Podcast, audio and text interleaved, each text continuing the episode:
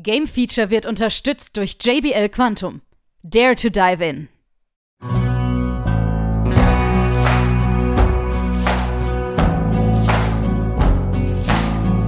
Nun folgt das Game Feature Test Center mit einem brandneuen Spieletest für euch.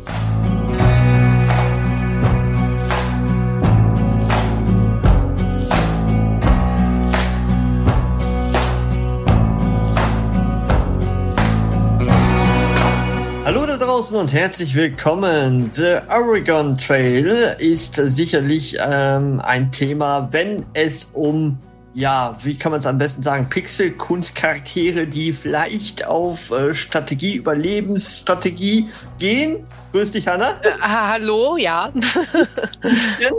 wenn man sich die Bilder anguckt, ja.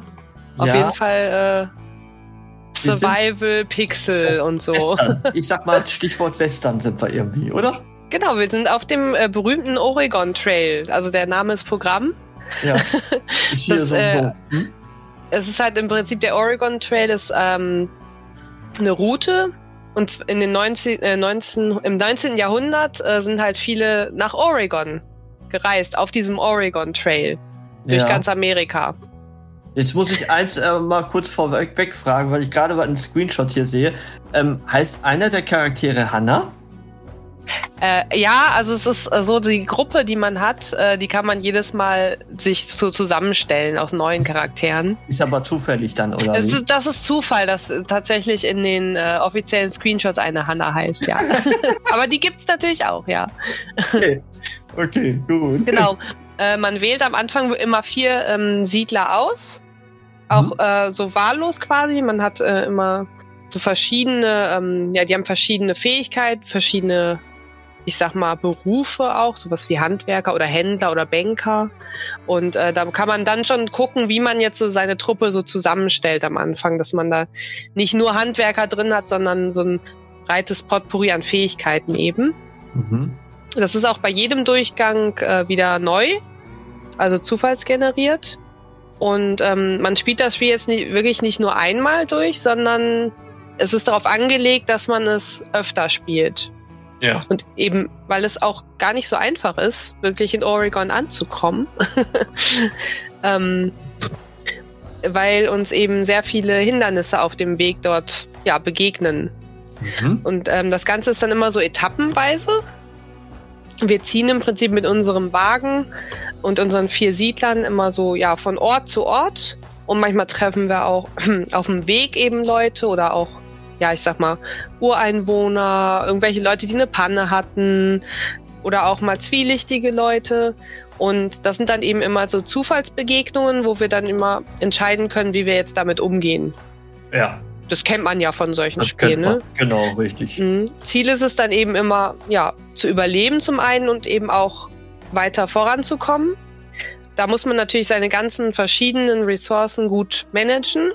Mhm. Ähm, das ist dann sowas wie natürlich die Lebenspunkte der Leute, ähm, die, also die Gesundheit, dann aber auch die Ausdauer oder eben der, ähm, wie gut der Wagen, in welchem Zustand der ist, den muss man auch zwischendurch mhm. reparieren. Richtig. Und der ähm, Clou ist halt eben, dass man wirklich immer nicht in allem gut sein kann.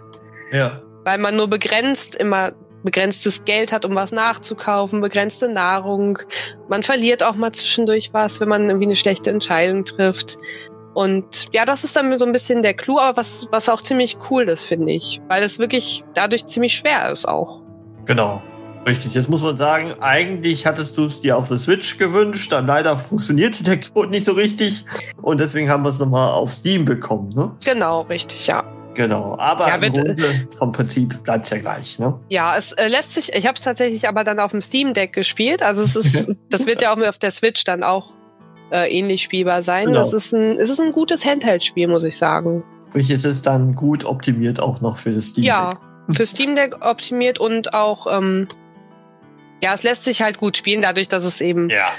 relativ einfache Menüführung und so hat und nicht groß anspruchsvoll ist. Ne? Genau, richtig. Also man kann dann sicherlich auch die Geschwindigkeit äh, verändern, wie du läufst. Ich sehe hier gerade stramm. Mhm.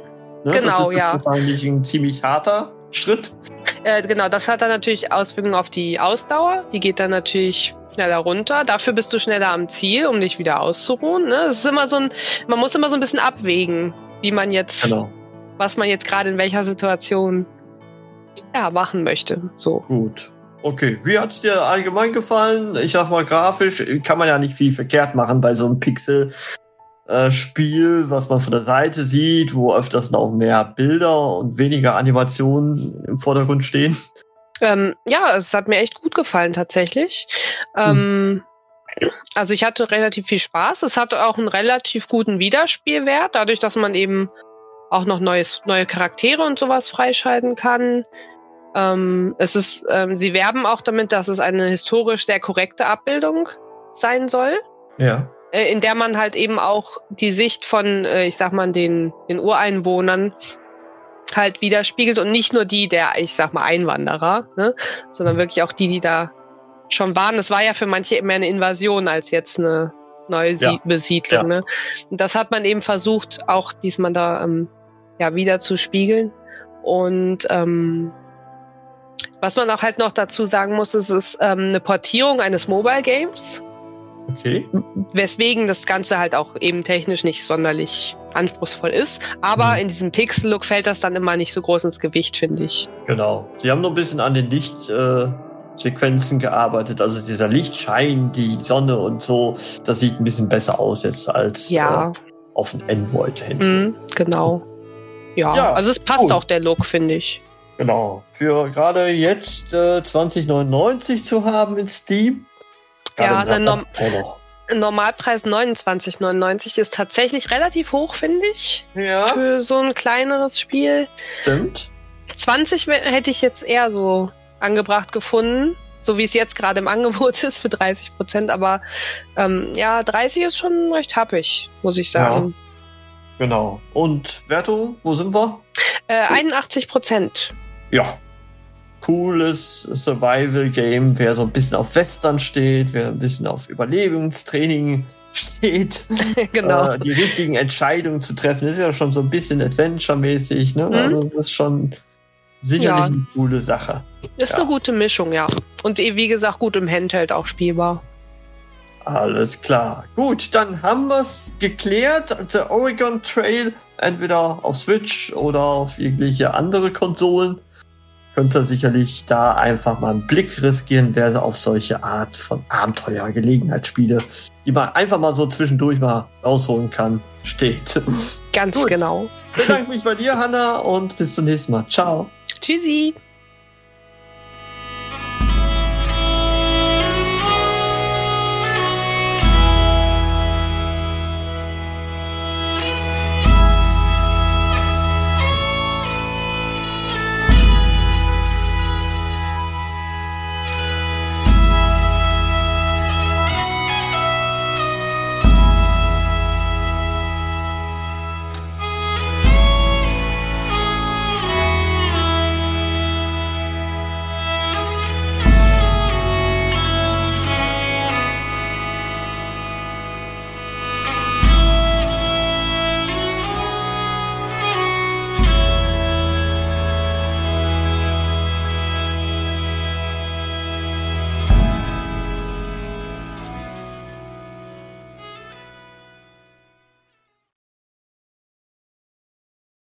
Alle weiteren Informationen findet ihr auf gamefeature.de.